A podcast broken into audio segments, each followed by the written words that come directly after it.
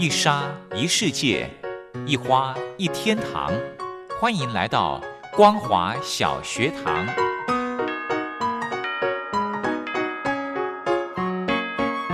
让我们一起学习，一起分享光华小学堂。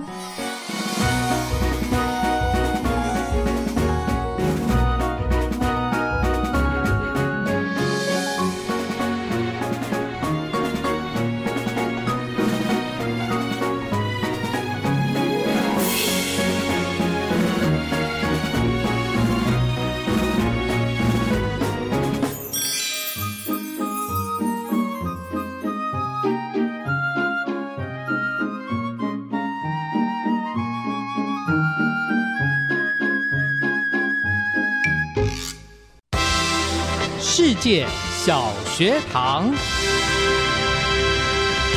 听众朋友，大家好，欢迎收听光华小学堂，我是黄轩。今天是礼拜三的时间，我们要来分享论坛。今天的这场论坛主题呢，是谈到中共在二零二零年的外交情势总结，邀请到的是国立政治大学东亚研究所副教授薛建武教授来跟听众朋友做一个分析报告。论坛进行之前，我们先来欣赏一首好听的歌曲，林慧萍所带来的《界痕》。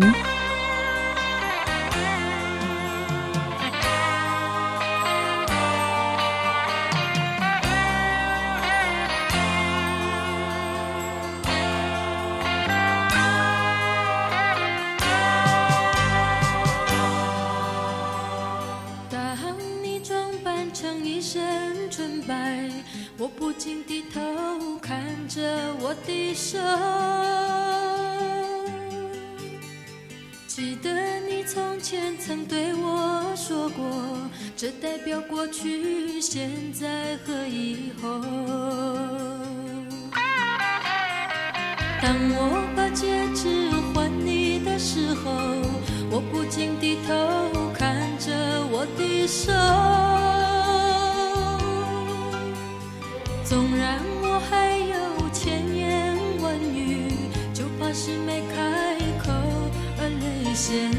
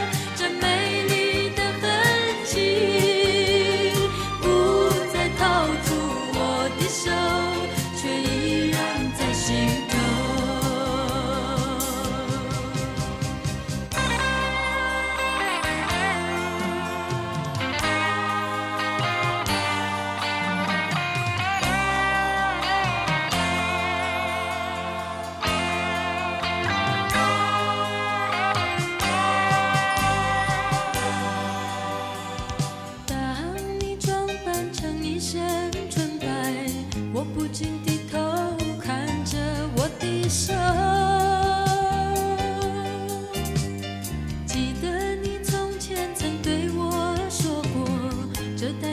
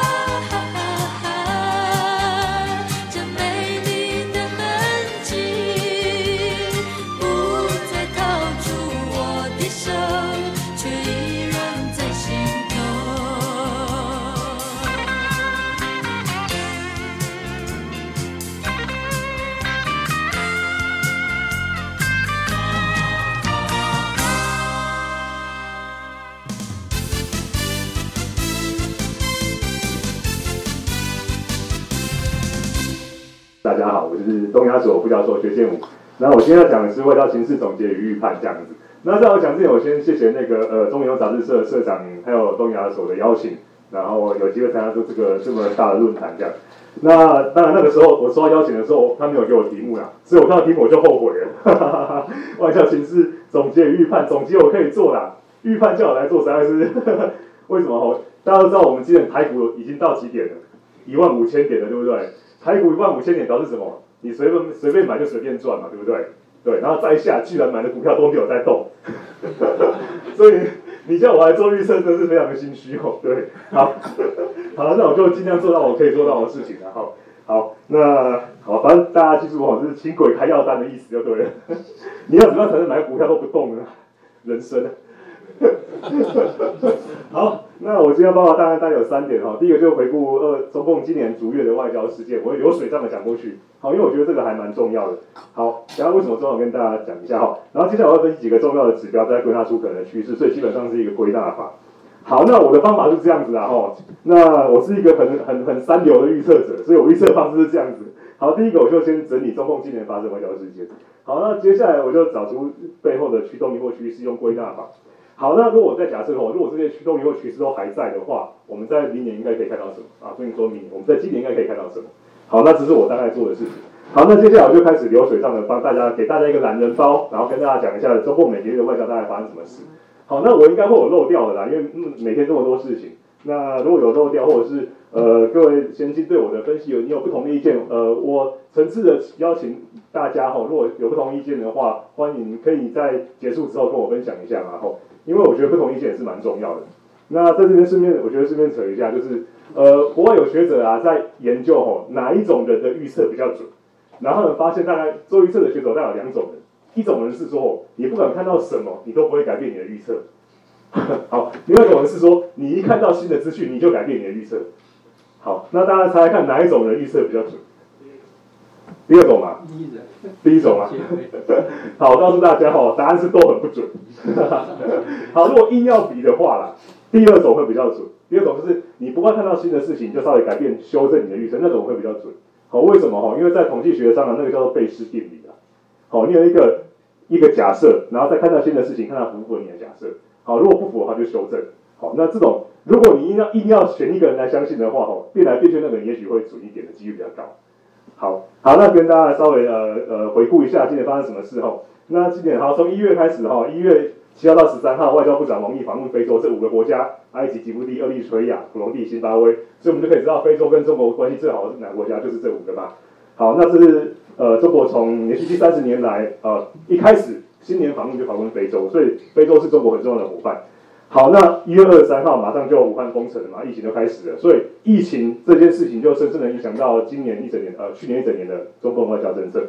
好，那疫情严重的时候，到二月中共枯水期来了，所以呢，中共因为本身水资源的需求开始限制湄公河上游的澜沧江流量，所以呢，他把水一拦住，然后下游的缅甸啊、辽国、泰国就没水了。好，那这个这个讯息透露出一个非常重要的事情哦，因为这三个国家都是中国非常重要的一带一路合作国家。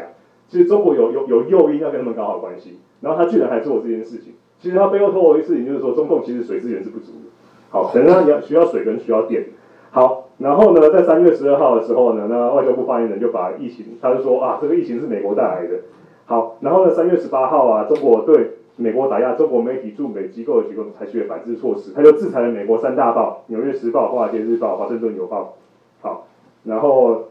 好，这是呃十天之内交完记者证以后，可以在中国、香港、澳门继续从事记者工作。好，到四月的时候，哈，中国中国在那个南海地区的三沙市新设了西沙区和南沙区两个行政区，然后呢，呃，作为政府的驻地。然后四月十九号，中国官方发布了中国南海部分岛屿和海底地理实体标准名称哦。它这个东西就是说，哦，我公告了南海地区的所有的地形地物的中的官方名称。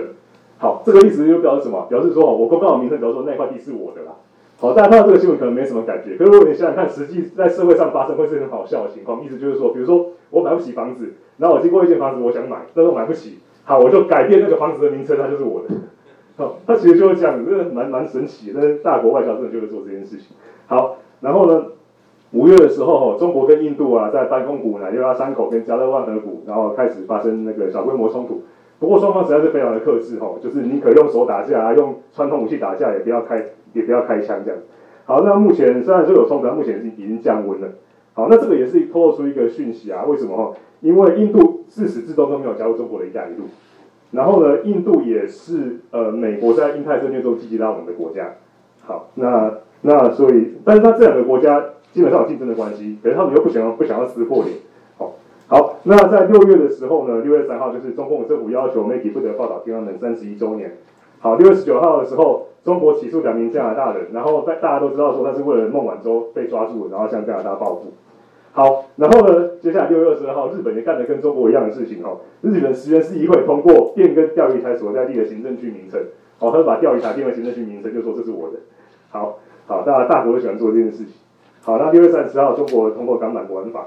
好，这是中国在六月份发生的事。然后七月的时候呢，因为美国怀疑中国和世界卫生组织隐匿疫情，所以美国就说明年六月我就要退出了。好，七月二十一号，美国政府要求中国政府在三天之内关闭德州的领事馆。好，那理由是他们发现那个领事馆长期以来是间谍活动的大本营。好，那七月二十三号，美国国务卿蓬佩奥，哦，他居然公开的挑明了哦，呃，如果自由世界不改变共产主义中国，共产主义中国就会改变我们。好，那这个是其实几乎直接跟中国宣战的，好，所以就被称为新铁幕演说。好，那当然八月的时候啊，中国外交部长王毅就回应了新铁幕演说嘛，就是美国根本就不了解中国嘛，然后，然后，但是他他也标志了一个里程碑啊，他自己都说这是美中建交以来关系最差的时候。好，那他提出了说，那要往后我们要互动，应该要先建立一个清楚的框架，避免误解嘛。那他提出了四个框架，明确底线，避免对抗。啊，然后拒绝脱钩啊，放弃零和啊，共担责任的。然后王毅这个声明一出来，就被网友酸爆了嘛。然后网友就说，啊，因为他说避免对抗，中国拒绝跟美国脱钩嘛。然后网友就说，我也拒绝跟林志玲脱钩啊，对不对？自己讲的。对，好，那九月十一号哈，美国政府表示要提供一点五三亿美元给湄公河国家进行区域合作计划。好，这是就是对抗那个中国的那个湄公河的那个刺激合作区呃组织这样子。好，然后。联合国九月二十一号，联合国成立七十五周年，然后习近平就公开念了这一段：单边主义没有出路，任何国家没有发展国际事务、主宰他国命运的人的权利。他没有指明是哪个国家嘛？大家都知道他在讲美国。好，然后呢，那个联合国秘书长也他点出了一个啊，就是说这两个大国啊，分别有各自的贸易规则、金融规则、网络跟人工智能的实力。好，所以如果这两个大竞争起来，对全世界来说其实是很负面的事情。好，那。呃，我觉得比较值得注意的是，哈，在联合国这个会议上面，习近平非常的强调，呃，他要配合巴黎气候协议，他要在二零三零年达到中国在二零三零年达到碳排放量最大之后，在二零三年之后，他每年减到碳碳排放量，到二零六年他要实现排放量跟回收量是中和的。好，这这个美国就不敢讲了嘛，所以可以看出中国刻意强调人类命运共同体，然后取代美国提供全球公共产。好，因为这个东西重要性就在于说，哈，如果中国真的做到的话，它其实站在道德的制高点，那美国就损失道德的制高点了。好，那十月二号，我们总统就感染肺炎了，然后呢，因为他是超人，所以他至少一周之后就恢复了。然后据称啊，他因为打了好像三剂还是四剂的特效药，所以他一周之内就好了。然后他据说那三剂还是四剂的那个特效药花了美金一百五十万。好，所以呢，各位如果美金一百五十万，我们就可以勇敢的出国。好，然后呢，十月六号呢，美日英澳四方安全对话，讨论东海南海局势。然后中国就是说，你们在搞小北约，要围堵我们。好，然后呢，同日，美国和欧盟三九个国家呼吁中国要，就是他在讲中国制裁新疆的东西，要谴责中国。然后呢，巴基斯坦等五十五个国家就声援中国，好说你不能干预中国内政。好，其实就可以看得出来，哈，这个世界上分了两股国家嘛，一股是亲亲美，一股是亲中国的。好，十一月的时候公布了“十四五”规划建议，哈。好，那当然，呃，在前一场那个信豪老师跟文峰老师有跟大家分享过，我就不多说。好，那十一月的时候呢，呃，拜登他就说，啊，如果我选上了，我要重新加入巴黎气候协定。好，那十一月十二号，川普颁布行政命令，然后宣布从明年一月禁止美国呃持有中国解放军背景的企业的的投资，呃，不能投资这样子。然后十一月初，澳洲要求中国调查呃病毒的起源，所以中国就经济制裁澳洲。好，所以呢，大家看到新闻就说，澳洲很多龙虾。然后就放在港口不能进去，然后龙虾都烂掉了，有多可惜的。对，好，然后然后这个也也牵涉到那个煤运不去中国，然后中国就开始断电。好，然后十一月十五号哦，有这个重要东西来了哈，中国跟十五个国家签署了 R RCEP。好，那 RCEP 那签署了之后，其实我们可以看到两个观点，一个观点是说哈，这十这十五个国家都在护从中国，所以他加入中国的 RCEP。因为一般来说 RCEP 是要对抗那个 CPTPP。好，那是但是其实有另外一个观点，我觉得另外一个观点，我觉得是比较正确的啦。他就说吼，这十五国家加入 RCEP 其实不是要护从中国，它是要进去才能制衡中国，因为你要进去才能投反对票，你不在里面就不能投反对票。好，所以所以这个观点认为 RCEP 不会影响影不会明显影响到各国跟中美之间关系，因为它其实是一个避险。好，十二月的时候哈发生很多事情哈，第一个就是十二月七号，十七欧盟国家签署呃半导体呃科技联合计划。好，这个是因为中美贸易战啊，让半导体的供应受损。好，所以欧洲国家他讲想说，中美在吵，我就半导体就不能供应了嘛，那我自己来做。好，这个可能会改变那个高科技产业的格局。好，十二月十一号，王毅他讲了七个中国在二零二一年要做的事情。好，我就把它放在这里给大家看一下哈。好，中国要这要做七件事情，在今年第一个，我觉得最重要的是，今年是他十二十四五的第一年，十四五主要是发展国内经济，所以他会发展国内经济，创造出优良的外部环境。好，第二个，他是要推进“一带一路”。好，第三个，他一直在强调要改进中俄关系、中欧关系，以及第四点，中日韩关系。好，梅兰流域就是中国跟东协国家的关系。好，然后他一直在讲多边主义、自由贸易，然后他要因应气候变化，然后他要发挥联合国跟世贸组织的作用跟地位。其实，其实我们可以读得出来哦。中第一个，中共想要改善跟这些国家的关系；第二个，中共要用多边的方式。好，去去跟美国作战。好，然后他继续强调人类命运共同体跟治理碳排放，他要想道德的制高点。好，大概这三个重点。好，好，然后十二月十四号，美国资助了湄公河大坝监控计划，他公布每天水量的数据，然后就是可以帮助各各国监控中国到底有没有放水，就是到底有没有去呃影响大家的供水。好，然后然后十二月二十号，中国开始爆发大规模停电。好，然后十二月三十号。可能是受到英国脱欧啊，跟美国单面主义的刺激后，欧洲因为美国单面主义就是不管欧洲，然后美国直接弄美弄中国嘛，然后很多欧洲国家都不爽，所以呢，就是欧洲国家就开始在川普的时期积极跟中国谋求合作，然后所以长达七年谈判之久的中国投资协定居然就通过了。好，那十二月三十号，习近平就发表新年讲话嘛，那他讲了今年中国做哪些事情，包括疫情控管跟发展，然后科学探勘取得重大的突破，南海自由港顺利展开。然后脱贫也做完了，然后明年就今年要深化改革跟扩大开放。好，好，这是习近平在总结。好，那接下来我想要就是这是一整年中国外交发生的重大事件。然后接下来想说从几个指标来看的中国外交的趋势。第一个就是这个是中国的用电量，总用电量。好，因为中国十二月二十二号之后发大停电嘛，好，发现中国总用电量就是一直往上喷啊，已经停不下来了，因为随着它的经济发展。好，那中国的电其实。第一个，它自己有煤；第二个，它从外国进口煤。那中国一直一直自己在讲说，它从外国进口的煤不是拿来发电的。好，那它的煤完全够。可是我觉得存疑啊。好，如果是以这个角度来看的话，它其实中国需要那个能源非常的非常恐急。还有这个，这个是中国所需石油依赖进口的百分比。好，中国在发展也是看到它每年用用油量也是往上喷啊。所以如果你，而且中国本身油是完全不够的，所以它一定要从中东进。所以从中东进的话，它就必须搞好马六甲海峡。以及跟西亚、跟东南亚国家的关系，以及跟印度的关系，好，所以你看这个，他对油的需求就知道说，他绝对不能跟这些国家撕破脸，绝对要搞好关系。好，然后接下来呢，这个是东协十国对中国跟美国的态度的调查，这是新加坡的一个智库做的哦。好，我们可以看到哈，呃，这是东协十国，然后是他们认为，呃，呃，他们是否不呃担心中国对东协的投资？然后我们我觉得一个很重要的事情是这样子，我们通常认为中东协十国里面啊，比如说辽国啊、柬埔寨啊这种国家，他们是很欢迎中国的。其实没有，他们比如说柬埔寨，他们百分之七十人担心中国的影响；辽国百分之八十六的人，快九成诶担心中国的影响。辽国跟中国是铁杆兄弟，对。然后然后呢，反而他们反而比较不担心美国对该区域的影响。所以这个民意调查可以其实看看得出来，说东南亚国家其实比较很担心中国，很欢迎美国。好，然后这个有有几个趋势哈，这个是世界各国看蓝色的部分，蓝色的部分是各国民意不满、不喜欢中国的百分比。好，可以看到在二零二零年啊，几乎百不满的百分都喷到最高点了啦。二零二零年中国真的把各国惹毛了。好，二零二零年这个是各国的民意不满习近平、不信任习近平的百分比。哦，同样的哦，在二零年之前，其实大家还没那么不信任习近平。二零二零年之后又又又到最高点了。好，然后这个是。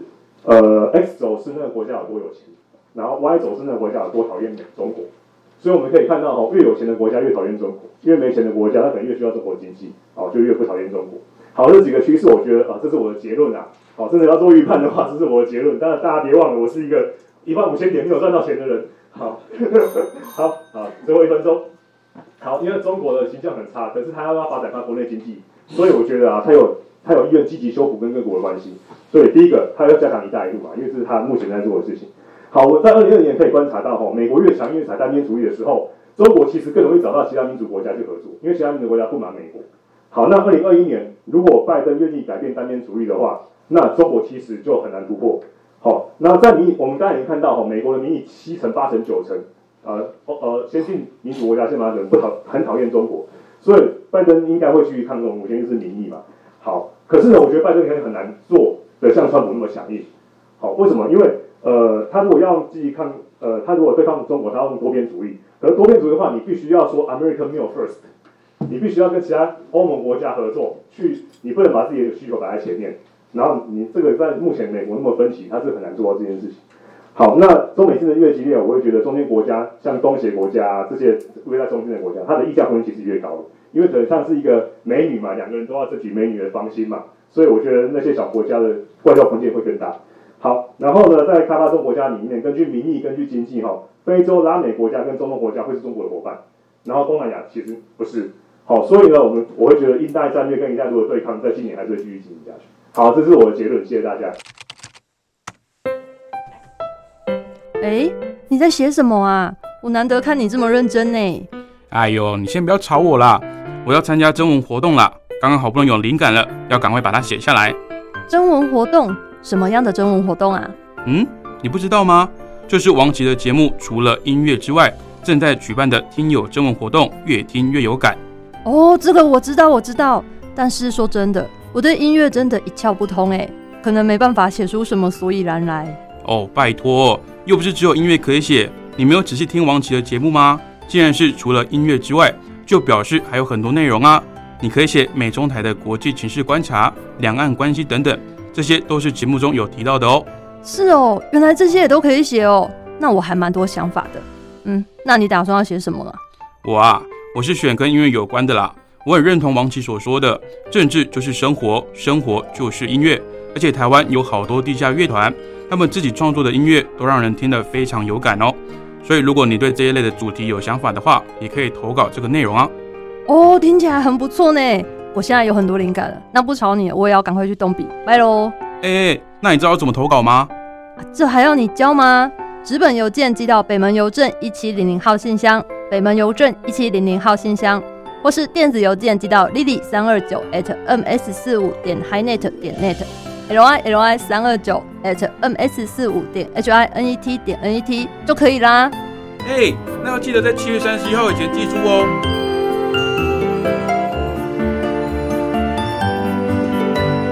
越听越有感，听友征文活动即日起到七月三十一号截止，欢迎听众朋友们踊跃来信参与哦。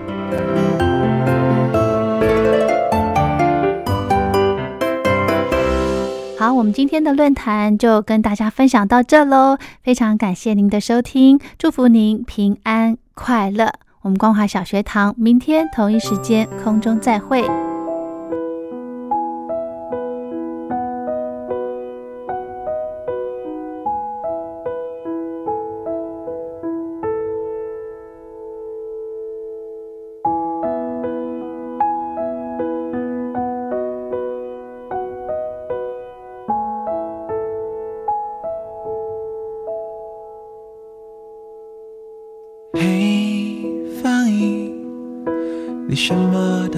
别说，我知道你受了委屈。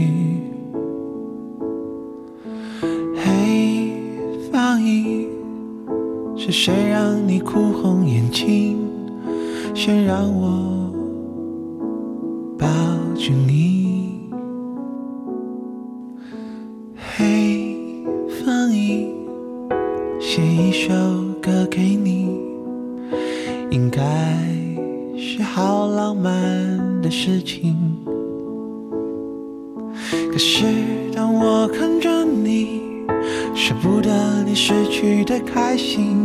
舍不得你，为了自由落下的泪滴。我爱你，在最漆黑的时刻。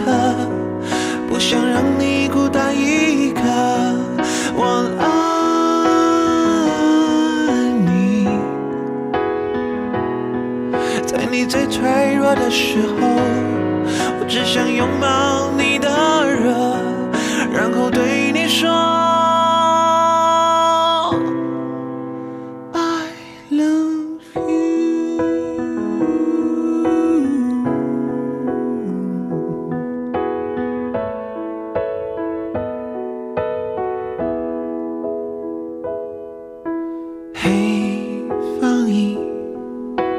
什么都先别说，我知道你受了委屈。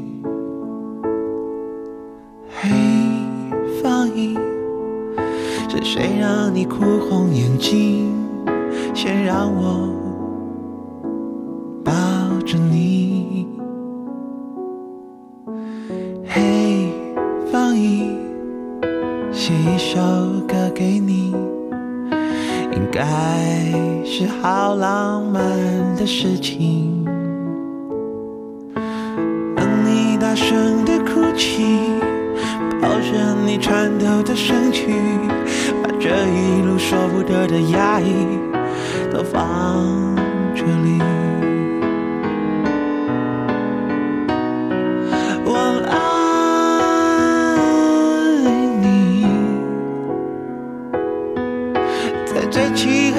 时刻，不想让你孤单一个。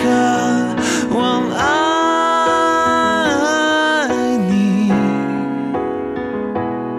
在你最脆弱的时候，我只想拥抱你的热，嗯，说不尽的张力，没无解的难题，进不去又出不来的人们的心，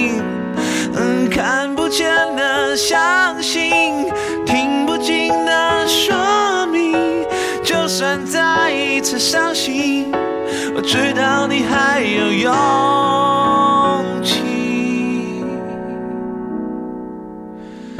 我爱你，在最漆黑的时刻，不想让你孤